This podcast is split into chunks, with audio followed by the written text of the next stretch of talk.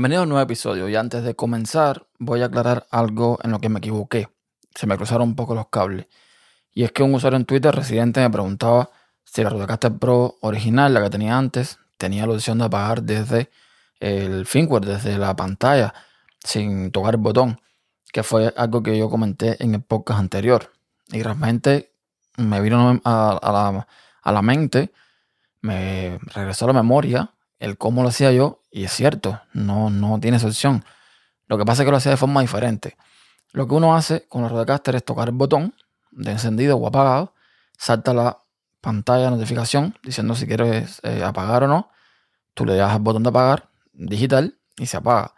Yo lo hacía de otra forma. Yo lo que hacía era tocar el botón, me saltaba la pantallita y volvía a tocar el botón y esto apaga Rodecaster. Esto es un método oficial, o sea, se puede hacer de esta forma. La misma Rode eh, dio el tip, ¿no? De, apagarlo de esta forma. Pero bueno, quería aclararlo porque se me cruzaron un poco los cables ahí. Otra cosa que me preguntaba este usuario era si valía la pena el precio de la Rodecaster Pro 2 comparado con la original, si valía la pena el cambio.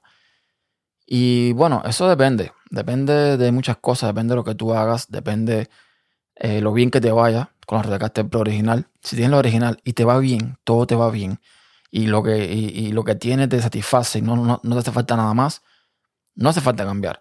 El precio en Estados Unidos es de más o menos 100 dólares de diferencia. Pero por 100 dólares, la Rodecaster Pro 2 incluye un montón de cosas que no tiene la Rodecaster 1. Eh, yo tengo una lista de cosas que he estado viendo que incluye, que ya le digo, mm, por los 100 dólares que, tiene diferencia, creo que, creo que de hecho está más barato de lo que yo pensaba. Yo pensé que esta Rodecaster la iban a vender en 900, casi 1000 dólares. Entonces, ¿qué son las diferencias? ¿Qué es lo que me gusta de esta en comparación con la otra? ¿O qué tiene esta de nuevo que la otra no tiene? Para empezar, la aplicación de acompañamiento, ¿no? La, en este caso, la Road eh, Central App, que es más completa que la que teníamos en la Rodecaster original.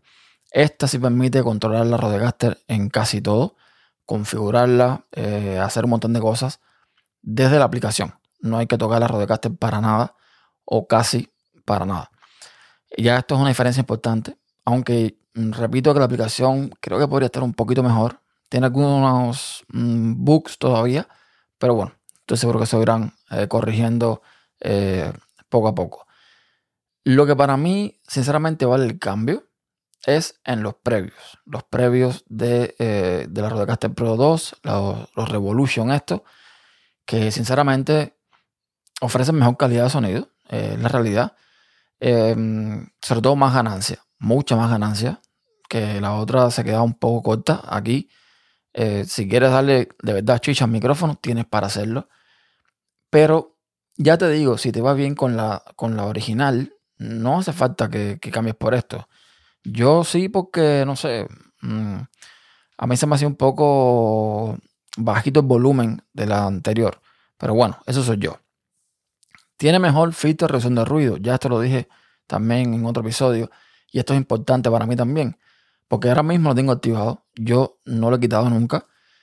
Y se siente más natural. Mucho más natural. Es como si fuese más inteligente. Eh, no, no, tiene cortes bruscos. No, no sé. Está muy, muy bien logrado el filtro de reducción de ruido en esta nueva versión. Tiene ecualización y opciones más avanzadas de sonido. Me refiero a ecualizar el micrófono. Eso lo anterior no lo tiene. Y yo estoy seguro que podían haberlo incluido. Pero bueno, no lo hicieron. Eh, y, en las opciones avanzadas de sonido, tú puedes desde la misma Rodecaster tocar todo, todo, todo, todo. Lo que en la anterior hacíamos con el editor de efectos avanzados. Aquí lo hacemos directamente con la Rodecaster si queremos, porque tiene una rodita nueva que le pusieron, que por ahí tú puedes ajustar todos los parámetros y está espectacular. Tiene más información en pantalla. Ahora podemos ver la hora, la fecha, eh, una serie de cosas. El, icono de la Wi-Fi, si estamos conectados por Wi-Fi.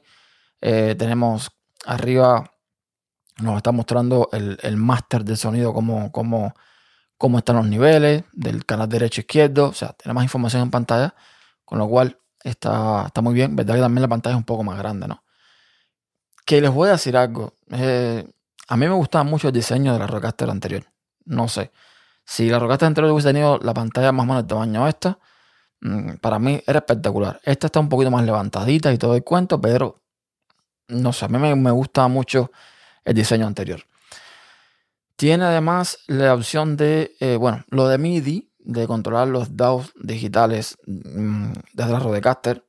Eso lo podíamos hacer con lo anterior, pero creo que solamente estaba para Windows, o por lo menos aplicaciones como OBS funcionaban nada más en Windows. Ahora aquí se supone que funciona en todas partes. No sé, es algo que no uso, pero ahí está. Se pueden programar los efectos de voz en el pad de sonido. El pad de sonido viene por defecto con, algunos mm, efectos típicos, ¿no? Como el de la risa, de por aquí y por allá. Y también tiene unos efectos de sonido. Por ejemplo, yo voy a poner una hora, uno cualquiera. Y este es un efecto de sonido que puse activando o tocando solamente un pad. Y entonces, así como se escucha, de una forma muy simple y muy rápida. Entonces, ya les digo, eh, esas cosas son muy prácticas y se puede eh, personalizar el pad con varias cosas, con un efecto de sonido, con música, eh, en loop. O sea, tiene un poquito más de personalización y un poquito más de opciones que la otra, evidentemente, eh, no tenía. Y hablando de los pads de sonido, una cosa que me gusta de esta es que podemos cambiar entre los pads con botones físicos. Tienes debajo del pad dos botones, dos flechas, una para la derecha y una para la izquierda, que antes para hacer esto había que hacerlo en la pantalla. De aquí es mucho más cómodo porque puedes cambiar mm, rápidamente y eh, bueno, en fin, es eso, más cómodo. Se pueden poner canales en estéreo. Digamos que, por ejemplo, tengo el micrófono en, el primer canal, en el segundo y el tercero tengo, vamos a poner un ejemplo, el volumen de la música y el volumen de los pads. Yo puedo poner eso en estéreo. A ver, cuando me hablo, cuando hablo de ponerlo en estéreo, me refiero a encadenarlos o concatenarlos y con un solo fader yo puedo controlar los dos canales. ¿Ok? En vez de tener un canal por fader, con uno solo puedo controlar dos canales. Y eso está muy bien. Tiene además eh, la opción de conectar, ya sabemos, eh, dos dispositivos por USB. Pero incluso tú puedes conectar el mismo ordenador. O sea, digamos que tienes una PC o un Mac puedes sacar dos cables del PC o del Mac, conectarlos a la Rodecaster y va a detectar dos entradas de sonido. Eh, lo que se puede hacer con eso eh, ya, queda en la imaginación de cada cual, pero es posible hacerlo. Entonces, eso también es una mejora súper, súper importante, sobre todo para aquellos que eh, tienen muchas entradas de, de, sonido mm, o están jugando y tienen el sonido para, qué sé yo, el juego, otro para streaming, qué sé yo. Se pueden hacer un montón de cosas. Y eso está espectacular. Otra cosa que tiene es el botón de grabación. El botón de, rec, el redondito, que lo cambiaron, antes era cuadradote.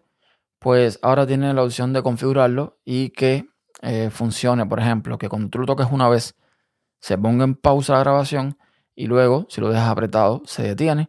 O si lo tocas una vez, se detiene la grabación y si lo dejas apretado, se pone en pausa. Son cambios que se agradecen porque en la anterior no se podía configurar esto. Se puede grabar en la micro CD como en la anterior, pero además también se puede grabar directamente en un disco externo, eh, un SSD externo por USB. Y esto también se agradece, sobre todo para los que, no sé, graban eh, los audios y los guardan y los mantienen. Esto es una, una buena opción también.